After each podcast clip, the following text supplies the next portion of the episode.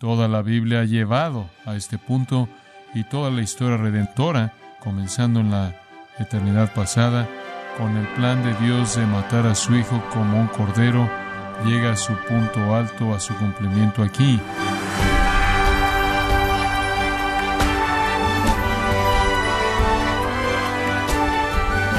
Sea usted bienvenido a esta edición de Gracia a vosotros con el pastor John MacArthur.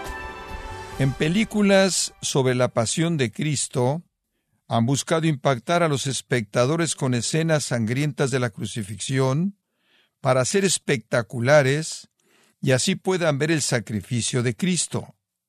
Pero ¿qué es lo que Dios mismo, quien es el autor del drama de la redención, nos está comunicando en la crucifixión?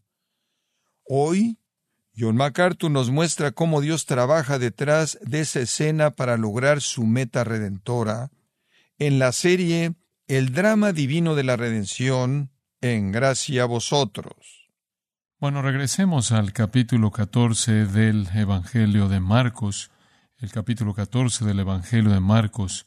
Con el comienzo de este capítulo entramos en los acontecimientos que llevan a, incluyen la crucifixión y la resurrección. Esta es la sección en el Evangelio de Marcos que llamaríamos el lugar santísimo. Aquí es en donde vamos detrás del velo, por así decirlo, al lugar en donde la sangre es derramada y rociada, en esta ocasión no de manera simbólica, sino de manera genuina, para satisfacer a Dios y proveer redención para todos aquellos que creerían. Esto es parte de la vida de nuestro Señor. Estas horas finales de su vida realmente son el lugar santísimo de la Escritura. Toda la Biblia ha llevado a este punto y toda la historia redentora, comenzando en la eternidad pasada, con el plan de Dios de matar a su Hijo como un cordero, llega a su punto alto, a su cumplimiento aquí. Ahora, conforme esta escena se desarrolla y llega hasta la resurrección, el director del drama es Dios mismo. Y Él realmente está detrás de las escenas, en este drama que se desarrolla. Al ver el escenario, usted no ve a Dios. Cristo es el personaje principal en este drama, obviamente. Hay varios actores que están en la periferia. Entran y salen, por así decirlo, tienen una función breve que cumplir en el drama. Eso incluye a los enemigos de Jesús, amigos de Jesús, el traidor de Jesús y los seguidores de Jesús. Todos tienen una función no muy importante, dirigida por la mano deliberada, providencial, soberana, poderosa de Dios. Dios es el poder invisible en todo lo que está pasando. Él literalmente controla la conducta de los enemigos, los amigos, el traidor y los seguidores de Jesús para cumplir exactamente lo que Él ha planeado y determinado cumplir en la muerte y resurrección de Jesucristo. Entonces vemos la mano invisible detrás de todo. Al ver al primer grupo de los actores marginales en el drama, sus enemigos, el Sanedrín, que es descrito en los versículos 1 y 2, los principales sacerdotes y los escribas. Ahora queremos avanzar de sus enemigos a sus amigos, uno en particular, uno en particular, un adorador. Versículos 3 al 9. Pero estando él en Betania, en casa de Simón el leproso, y sentado a la mesa, vino una mujer con un vaso de alabastro de perfume de nardo puro de mucho precio, y quebrando el vaso de alabastro, se lo derramó sobre su cabeza. Y hubo algunos que se enojaron dentro de sí y dijeron, ¿para qué se ha hecho este desperdicio de perfume? Porque podía haberse vendido por más de trescientos denarios y haberse dado a los pobres. Y murmuraban contra ella. Pero Jesús dijo, Dejadla, ¿por qué la molestáis? Buena obra me ha hecho. Siempre tendréis a los pobres con vosotros, y cuando queráis les podréis hacer bien, pero a mí no siempre me tendréis. Está hecho lo que podía, porque se ha anticipado ungir mi cuerpo para la sepultura. De cierto os digo que donde quiera que se predique este Evangelio en todo el mundo, también se contará lo que está hecho para memoria de ella. Mateo registra esto, Mateo 26, Juan nos da más detalles en Juan 12. Aquí está una mujer quien es una verdadera adoradora de Cristo. Ella está preparándose para la muerte de Cristo mediante un acto de adoración amorosa que tiene la intención de ungirlo para su sepultura en un sentido, la única manera en la que en ese momento ella puede, incluso antes de su muerte. Sabemos quién es la mujer, aunque Marco no nos dice quién es la mujer y Mateo no nos dice, Juan sí. Juan nos dice en el capítulo 12 de su Evangelio, en el versículo 3, que no es ninguna otra que María, la hermana de Marta y Lázaro. Era una costumbre común en una comida lavar los pies. Si usted estaba en una posición reclinado, ese habría sido un gran beneficio porque conforme usted se reclina, sus pies necesariamente aparecen de alguna manera. Y entonces ungir los pies, lavar los pies, vemos eso, ¿no es cierto? En Juan 13, en donde Jesús lavó los pies de los discípulos. Entonces, esto era algo normal. Incluso colocar perfume en los pies.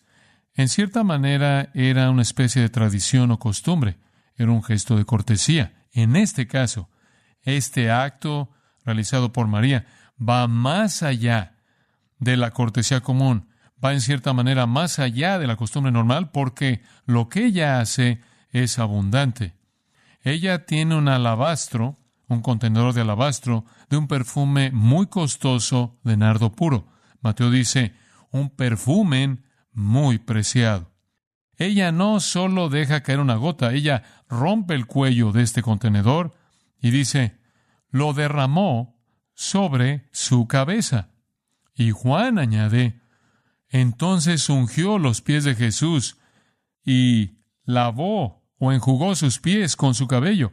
Ella ha vaciado el valor de un año de perfume en su cabeza y en sus pies. Y Juan añade, esto sería obvio, la casa estaba llena del aroma del perfume. Usted puede entender eso, usted se rocía un poco y usted puede olerlo por toda la casa. Esto es afecto sacrificial profundo. La respuesta es interesante. Algunos se indignaron y entonces se dijeron el uno al otro, ¿por qué es que este perfume ha sido desperdiciado? ¿Sabe una cosa? Marcos es un poco vago aquí también. Él dice, algunos estaban indignados comentando. Bueno, la verdad es que fue Judas. Juan nos dice que de hecho fue Judas Iscariote. Juan dice en el mismo relato que él da de este acontecimiento, Juan 12:6, fue Judas Iscariote quien quería traicionarlo. Por cierto, incluso el sábado él tenía la intención de traicionarlo. Él no inventó eso a la mitad de la semana. Él ya estaba listo para traicionarlo el sábado cuando llegaron. Él había estado listo por mucho tiempo antes de eso. Fue Judas, según el Evangelio de Juan, quien dijo, ¿por qué es que este perfume ha sido desperdiciado? Y después otros contribuyeron. Esto revela lo que motivó a Judas. Dinero. Porque este perfume podría haber sido vendido por más de 300 denarios y el dinero haberse dado a los pobres. El sueldo de un año ¡Wow! ¡Qué amor tan generoso! Un acto supremo de adoración, de afecto generoso. ¿Sabe una cosa? Él simboliza a todos los que aman al Salvador con todos sus corazones y no retienen nada. ¿No es cierto? Es un gesto hermoso. Ella no solo nada más puede derramar unas cuantas gotas en Jesús, su corazón no la va a refrenar. Su corazón ama de manera generosa. Y la estaban reprendiendo, significa estaban indignados. El verbo indignarse, una expresión de enojo, estaban enojados y el enojo simplemente lo recogieron de Judas. Y ellos inventaron esto y Judas realmente fue el que lo inició. Podría haber sido dado a los pobres. De pronto estaban tan preocupados por los pobres ahora. Judas no tenía un interés real en los pobres. Por cierto, Juan 12.6 dice esto. Ahora él dijo esto no porque estaba preocupado por los pobres, sino porque él era un ladrón y él tenía la caja de dinero y él acostumbraba a robar lo que estaba en ella. ¿Por cuánto tiempo había estado haciendo eso? Todo el tiempo. Todo el tiempo él había estado robándose dinero de lo que este grupo tenía. El dinero que fue provisto para ellos por muchas de las mujeres en el grupo. Él era un ladrón, él era un diablo, Jesús dijo. Él quería el dinero en la caja porque lo robaba. Y ahora, conforme él llega al final de esto, él quiere todo el dinero que puede conseguir. Y él es desenmascarado. Pudimos haber vendido eso y haberlo colocado en la caja y pude haberlo robado. Nuestro Señor es amable, no desenmascara a Judas en el momento. Versículo 6, Jesús dijo, dejadla, ¿por qué la molestáis? Ella me ha hecho una buena obra. Ella ha hecho algo excelente. Ella ha hecho algo hermoso. Esto no es un desperdicio. El amor generoso expresado a mí no es un desperdicio. Y después él dice esto, porque siempre tendréis a los pobres con vosotros, y cuando queráis hacerles un bien, lo pueden hacer, pero no siempre me tendréis a mí. Siempre tienen a los pobres con vosotros. Eso es tomado, por cierto, de Deuteronomio 15.11. Deuteronomio 15.11 dice, siempre tendréis a los pobres de la tierra. ¿Qué está pasando aquí? Simplemente un principio simple, si se los puedo dar. La adoración de Cristo es la prioridad definitiva. ¿Entendió eso? Dale a los pobres tiene un lugar. Deuteronomio 15.11 dice, dad a los pobres siempre van a tener a los pobres de la tierra. Asegúrense de cuidar de los pobres y den a los pobres. Esa es una prioridad. Pero la prioridad definitiva es adorar a Cristo, ¿no es cierto? Esta es una dama muy devota. Ella sabía que él moriría, pero ella también creyó que él resucitaría. Pero ella hizo lo que podía hacer. ¿Qué podía hacer ella? Jesús dijo, ella hizo lo que podía hacer. Y verdaderamente, versículo 9 dice, a donde quiera que el Evangelio sea predicado en el mundo entero, lo que esta mujer también será mencionado en memoria de ella. Su gesto es un memorial. Su acto de amor agradecido, viendo a la cruz y a la sepultura y a la resurrección de Cristo, es una lección de amor adorador que es extravagante, generoso, abnegado, agradecido. Entonces, en contraste a lo horrendo que eran los enemigos de Jesús y en contraste a lo horrendo que fue el traidor de Jesús, está la belleza del amor de María. Creo que ella vio en los ojos de Jesús y oyó en las palabras de Jesús la cruz, la sombra de la cruz. El acto de ella permanece como un tributo al amor. La siguiente persona que necesitamos ver después de que hemos considerado los enemigos de Jesús y a una adoradora de Jesús es el traidor. Versículos 10 y 11. Entonces Judas Iscariote, uno de los doce, fue a los principales sacerdotes para entregárselo. Ellos, al oírlo, se alegraron y prometieron darle dinero, y Judas buscaba oportunidad para entregarle. Judas es uno de los doce. Él se unió al grupo por razones egoístas, soberbias, materialistas, por bienes y gloria. Y cuando ese sueño del reino, ese sueño de bienes y gloria comenzó a colapsarse, el cáncer no curado, malo, en su alma miserable, hizo una metástasis hasta que corrompió su cerebro de manera total. Él quería salirse, pero no sin compensación por tres años desperdiciados. Él quería un reino, no una cruz. Entonces, él salió a buscar a los principales sacerdotes para traicionarlo y entregarlo a ellos. Después de la cena del sábado, supongo, en Betania, él acudió al Sanedrín esa noche y lo preparó. Él lo supo toda la semana y comenzó el sábado. Él lo tuvo en su corazón la semana entera. Él sabía que el plan estaba ya en movimiento porque los detalles ya habían sido establecidos. Jesús dijo, no hablo de todos vosotros, sea los que he escogido, pero es para que la escritura sea cumplida. El que come mi pan ha levantado su talón contra mí. Jesús cita el Salmo 41.9, una profecía acerca de Judas. A partir de ahora os digo antes de que suceda para que cuando ocurra creáis que yo soy Él. Jesús predice su propia traición. Aquel que come con Él va a levantar su talón contra Él. Lucas 22.6% dice que Judas, a partir de este momento, comenzó a buscar una oportunidad para traicionar al Señor, y cito, en la ausencia de las multitudes, en la ausencia de las multitudes. Él también era temeroso como los líderes de que no será una buena idea hacerlo en las multitudes. Entonces, mientras que Jesús está viviendo a lo largo de la semana, Judas está buscando la mejor manera de entregarlo al Sanedrín por dinero. Un trato ya cerrado. Por cierto, Judas no operó solo. Lucas 22.3 dice, entonces Satanás entró en Judas. No solo poseído por un demonio, poseído por Satanás. Satanás estaba moviéndose en él. Juan 13, versículo 27 dice, Satanás entró. Satanás operó a través de Judas, el hombre no regenerado, incrédulo, avaro. Satanás poseyó de manera total a Judas. ¿Qué es lo que Satanás está tratando de lograr? ¿Qué es lo que está tratando de hacer aquí? ¿Qué es lo que está buscando? Algunas personas han dicho, bueno, tú sabes, Satanás quiere matar a Jesús. ¿En serio? Eso es lo opuesto de lo que él quería hacer. Él no quería matar a Jesús. Satanás no quería colocar a Jesús en la cruz, porque Satanás sabía lo que la cruz significaba. Él no estaba buscando la crucifixión de Cristo. ¿Usted se acuerda allá atrás en el capítulo 16 de Mateo? Jesús dijo, voy a morir. Y Pedro dice, no, no, no, Señor, no vas a morir. Y Jesús le dice a Pedro, quítate de delante de mí, Satanás.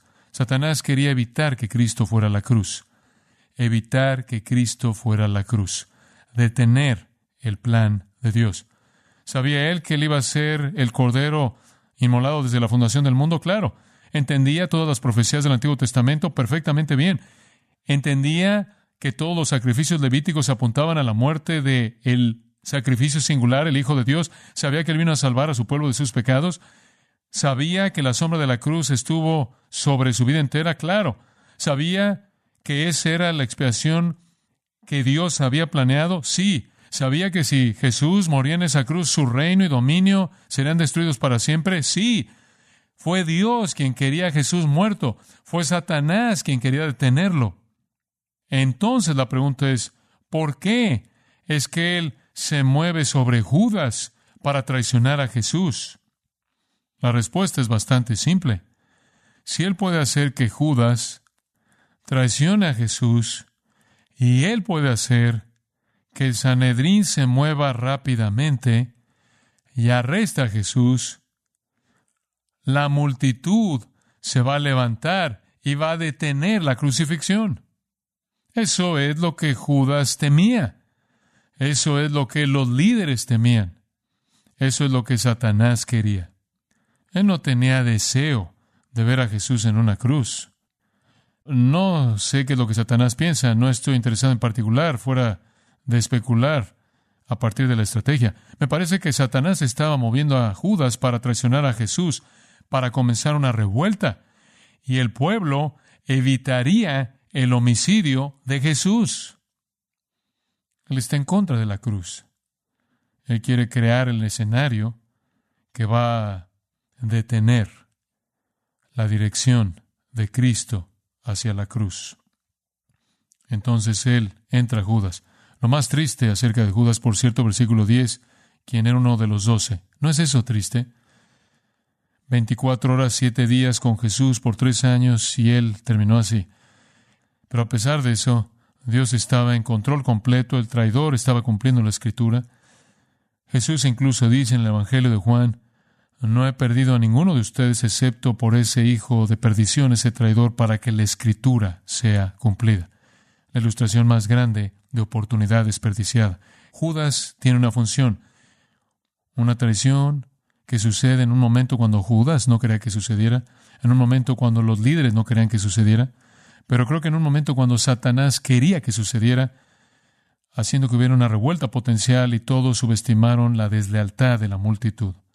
Finalmente, un grupo más sube al escenario, versículos 12 al 16, y este serían los seguidores. Hemos visto a los enemigos, hemos visto a los amigos, al traidor y a los seguidores, los discípulos.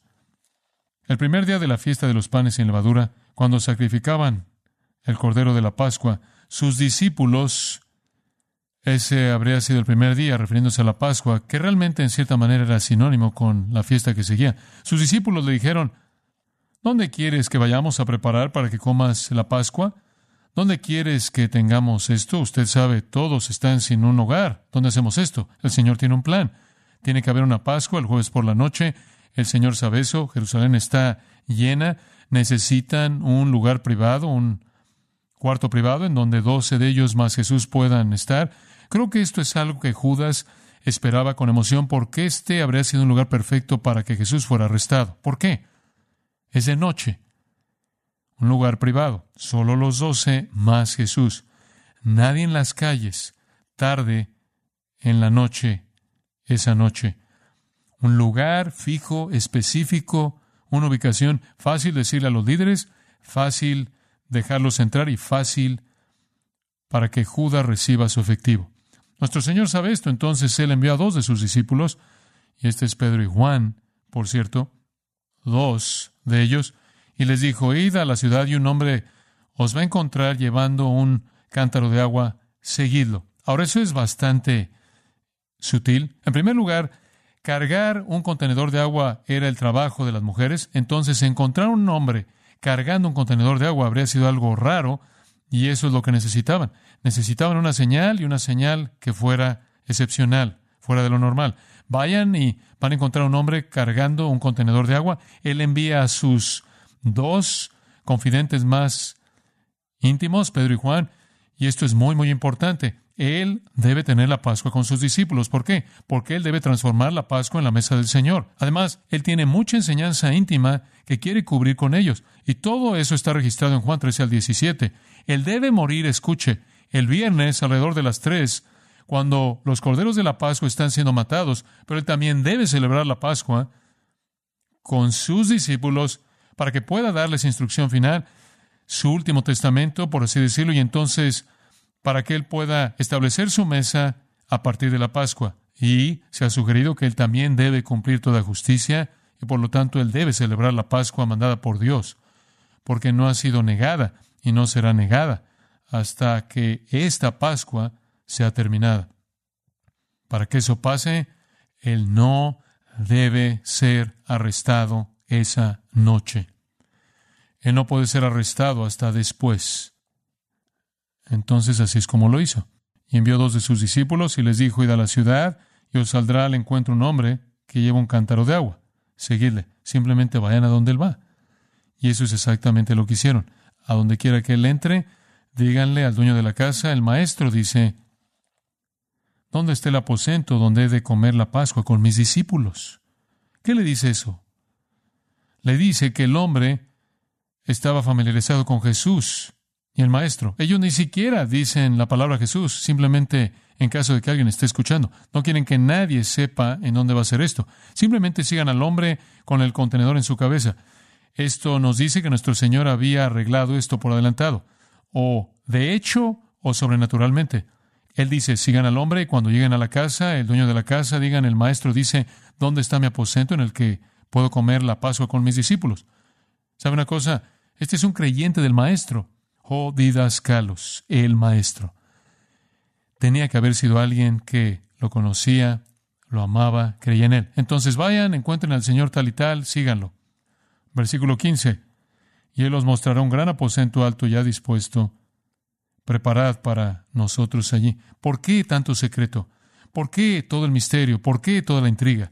¿Por qué no simplemente decir, oigan, hombres, nos vamos a ver ahí en la sexta calle a tal hora lo van a identificar de manera fácil, el número de la dirección es tal y tal, y todos vamos a estar ahí. No puede hacer eso. ¿Por qué? Porque Judas va a saber. Cuando Judas tiene hambre por el dinero, y aunque él está tratando de evitar a las multitudes, él no va a posponer esto más tiempo de lo que tiene que posponerlo. Él solo quiere el dinero, lo quiere rápido, esto es perfecto. El lugar perfecto, lejos de la multitud, y los líderes pueden capturar a Jesús, quien va a estar solo con sus discípulos indefensos. Jesús no puede dejar que eso pase no puede dejar que eso pase.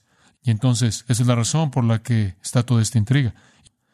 Hay una nota a pie de página muy interesante.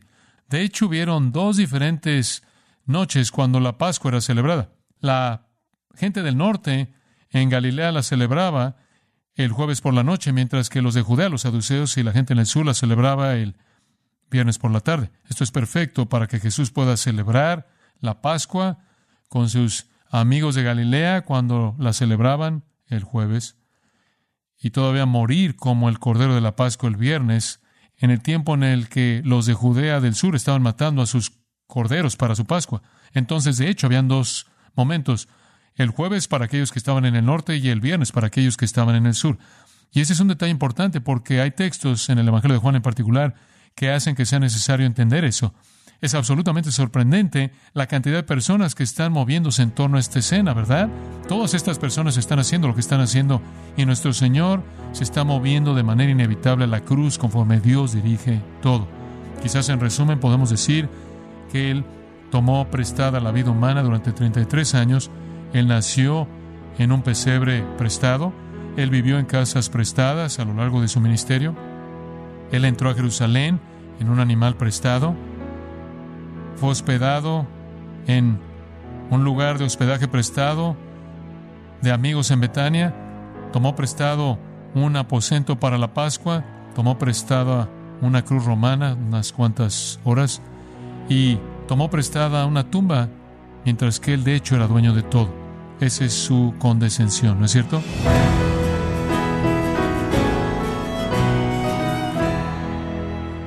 John MacArthur nos mostró tres grupos de actores en este drama de la cruz, los amigos, el traidor y los seguidores o discípulos.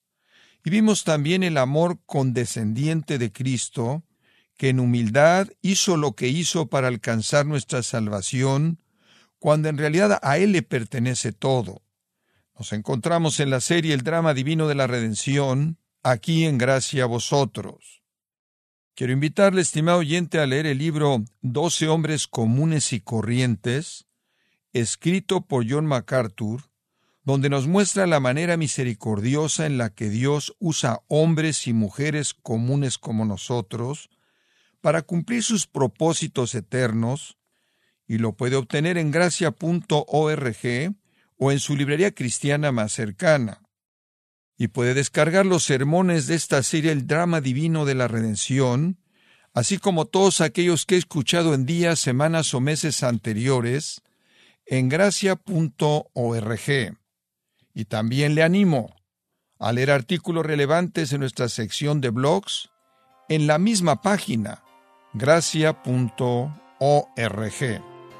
Si tiene alguna pregunta o desea conocer más de nuestro ministerio, como son todos los libros del pastor John MacArthur en español o los sermones en CD que también usted puede adquirir, escríbanos y por favor mencione la estación de radio por medio de la cual usted nos escucha en gracia a vosotros. Es importante conocer no solo el país y ciudad de donde usted nos escucha, sino también la radio. Para quienes contactan nuestro ministerio por primera vez, pueden solicitar una copia del mensaje de promoción sin costo alguno, un mensaje por oyente únicamente. Si usted vive en los Estados Unidos o Puerto Rico, escríbanos a Gracia Vosotros, P.O. Box 4000, Panorama City, California 91412.